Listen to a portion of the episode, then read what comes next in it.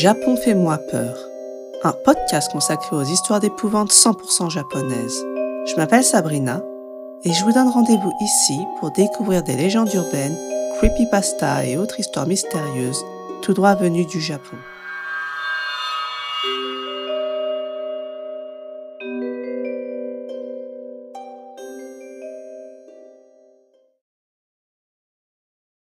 Dans cet épisode, je vais vous raconter une histoire de Junji Inagawa. Mais pour commencer, je vais vous présenter brièvement Junji Inagawa, l'un des conteurs d'histoires d'horreur les plus populaires du Japon. Ce Tokyoïte d'origine est une personnalité artistique japonaise à multiples casquettes. Il est connu en tant qu'acteur mais aussi réalisateur de films d'horreur. Il a un podcast à son nom qui compte des milliers d'écoutes par épisode et une chaîne YouTube aussi sur le thème de l'horreur. Dans le passé, il a également été présentateur de la célèbre émission de jeux télévisés Takeshi Castle du célèbre Takeshi Kitano. Vous l'aurez donc compris, Junji Nagawa est une figure incontestable du monde de l'horreur japonais. Voici pour cette première histoire de Junji Inagawa. Le grand cadavre. À l'époque, Junji Inagawa tenait un bar. Il avait un habitué que je nommerai Akira pour une meilleure compréhension de l'histoire. Akira était un jeune monk, c'est-à-dire un moine bouddhiste.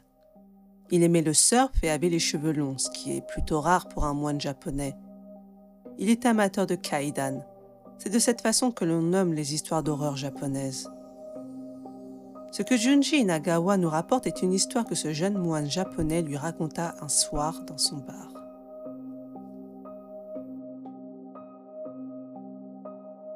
Chapitre 1 Le curry manquant Ça faisait déjà un moment que je n'avais pas été surfer.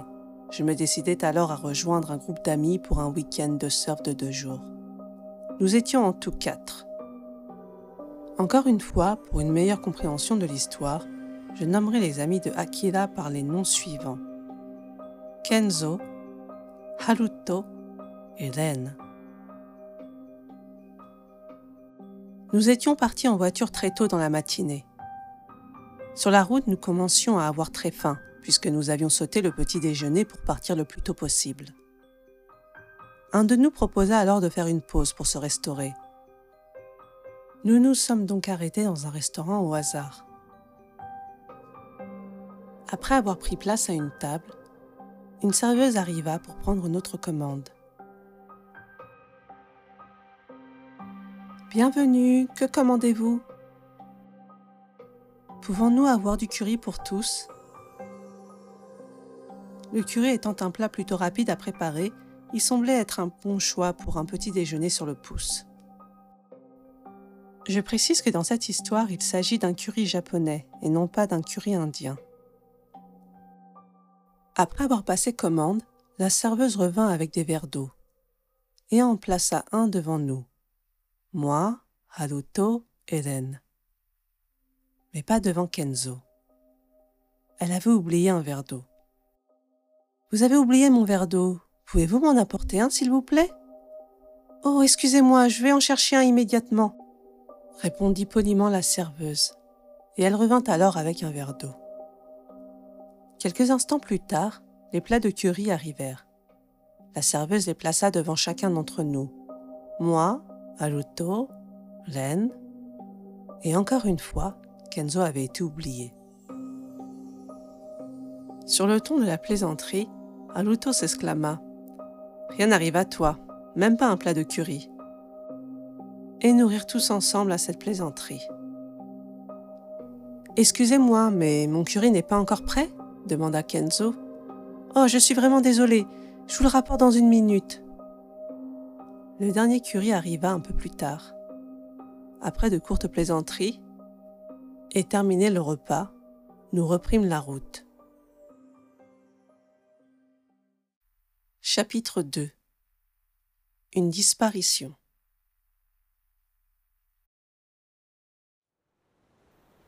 Arrivé au Ryokan, un hôtel traditionnel japonais, n'était pas encore l'heure du check-in. Bien, Allons en profiter pour se baigner et revenons pour le check-in, proposa Ren. On changea nos vêtements et avec nos planches de surf, nous partîmes pour la plage. Nous passions un bon moment. Il devait être trois heures de l'après-midi lorsqu'on sortit de l'eau. Je pense qu'on en a bien profité. Peut-être qu'il est temps de retourner au Ryokan. Vous en pensez quoi? demanda Aluto. Nous étions tous épuisés. Il était en effet temps de partir se reposer.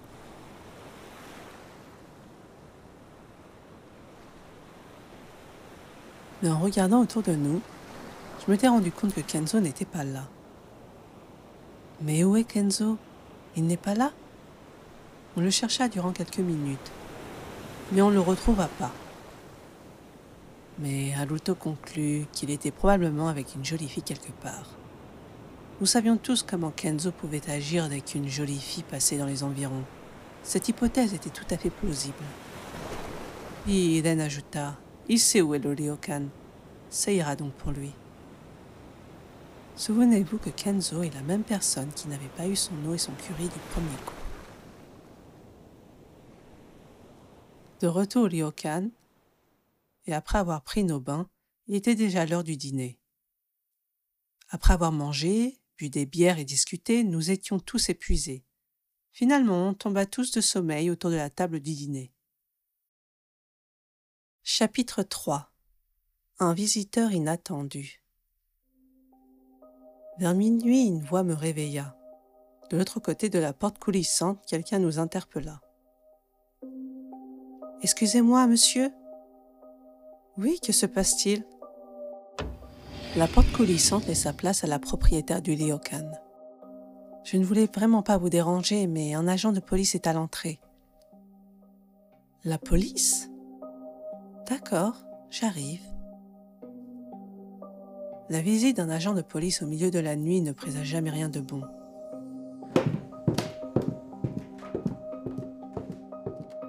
Arrivé en bas à l'entrée, l'agent de police m'attendait.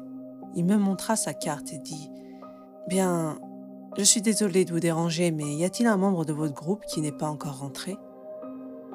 Et je me suis rappelé que Kenzo n'était toujours pas là. On ne s'était pas inquiété durant tout ce temps, car il nous avait souvent laissés dans le but de retrouver des filles. Oui, il y a bien l'un d'entre nous qui n'est pas encore arrivé. A-t-il fait quelque chose de mal? Non, non, ce n'est pas ça. Alors, que se passe-t-il? Hmm. Pouvez-vous venir avec moi? J'aimerais que vous veniez pour confirmer quelque chose à propos de votre ami. J'ai compris que quelque chose de terrible était arrivé. D'accord. Attendez une minute, s'il vous plaît. J'ai deux amis en haut, ils viendront avec nous. Len et Aluto se joignirent donc à moi et nous partirent tous ensemble dans la voiture de police. L'agent commença à donner plus de détails sur l'affaire. En fait, nous avons trouvé un corps dans l'après-midi. Quoi? Bien, cette personne est encore inconnue et je recherche donc son identité. Nous devons savoir s'il s'agit de votre ami. Aluto et Eden étaient plus en colère qu'inquiets. Ils étaient encore persuadés que Kenzo était quelque part dehors à avoir du bon temps. Ils s'étaient promis de lui faire payer à son retour. Pour ma part, je pensais aussi qu'il ne pouvait pas s'agir de lui. Mais une petite partie de moi se disait que... peut-être. Pendant ce temps, apparut devant nos yeux un grand bâtiment en béton. C'était l'hôpital. À l'intérieur, un long couloir avec une porte au bout se présentait à nous. Arrivé devant cette porte, l'agent de police dit C'est dans cette pièce, devant nous. Sa phrase était restée en suspens, mais il devait probablement vouloir nous demander d'entrer à l'intérieur et d'identifier le corps. J'étais prêt à y aller, mais pas mes amis. Non, non, je, ne veux pas, et, nous n'avons aucune obligation d'y aller, s'exclama l'auto d'une voix tremblante. Hélène ajouta Moi non plus, je ne veux pas y aller. Akira, tu es un moine. Tu dois être habitué à voir des morts, n'est-ce pas? Tu peux y aller seul. Hmm. D'accord, je vais le faire.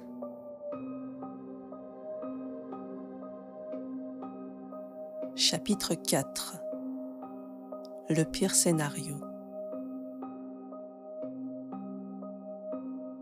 La porte s'ouvrit sur une lumière faible. De là où j'étais, je pouvais voir le lit. Mais étrangement, il était vide. Il n'y a rien sur le lit, dis-je à l'agent de police. Non, pas sur le lit. Il est par là-bas. Il montra du doigt un drap sur le sol dans un coin de la pièce. Ça rendait la situation encore plus étrange. Normalement, dans ce type de situation, le cadavre devrait être sur le lit et non pas sur le sol, non? S'il vous plaît, pouvez-vous?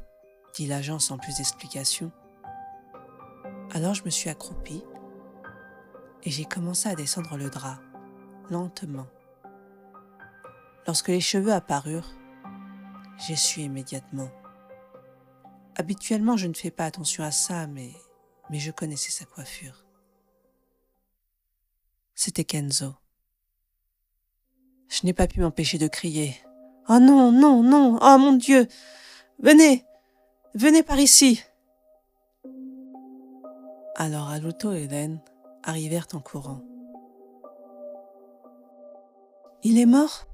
demandai-je à l'agent avec une pointe d'espoir. Oui, il est mort. Aluto se mit à paniquer. Pourquoi? Pourquoi? Kenzo était mort. Mais il avait l'air d'être simplement endormi dans sa tenue de surf. Chapitre 5 Le grand cadavre Après avoir prévenu la famille de Kenzo, on retourna dans la pièce. Étant moine, j'avais joint mes mains pour faire une prière. À l'auto Hélène, à mes côtés, me regardait faire. Après un moment de silence, Hélène demanda Hé, dites-moi, vous ne trouvez pas ça bizarre? Vous ne trouvez pas étrange qu'il soit allongé sur le sol?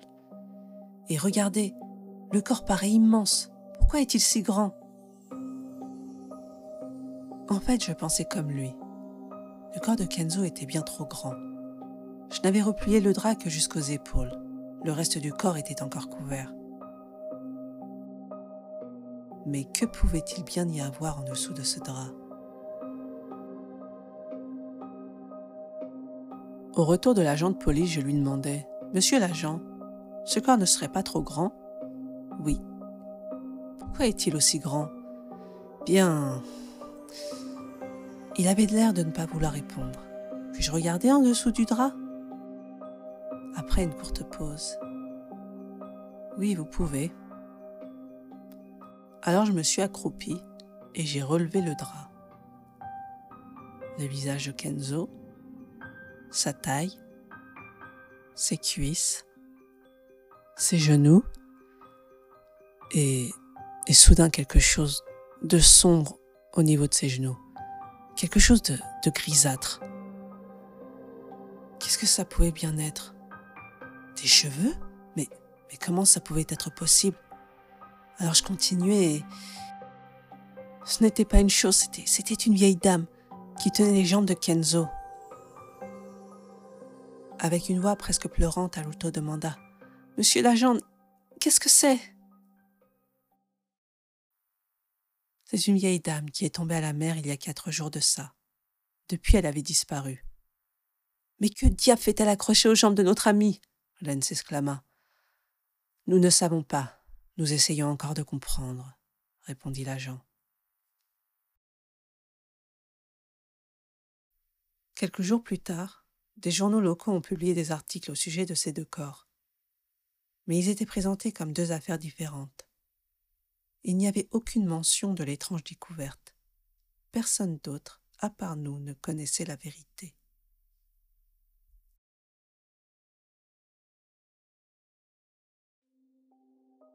Oshimaï, fin de l'histoire. Alors, qu'en avez-vous pensé? Au sujet du curry manquant, était-ce un signe ou un pur hasard? À votre avis, que s'est-il passé sous l'eau? Pourquoi le corps de la vieille dame enlaçait-il celui de Kenzo? N'hésitez pas à me faire part de vos théories dans la section commentaires du podcast ou bien sous le post Instagram dédié. Ça me fera vraiment très plaisir d'échanger avec vous sur cette histoire. Aussi, n'hésitez pas à me suivre sur les différentes plateformes podcast et sur mes réseaux sociaux. Et si cette histoire vous a plu, n'hésitez pas à la partager ça serait un énorme coup de pouce pour ce podcast. Un grand merci pour votre écoute et je vous dis à très bientôt pour une nouvelle histoire de Japon fait-moi peur.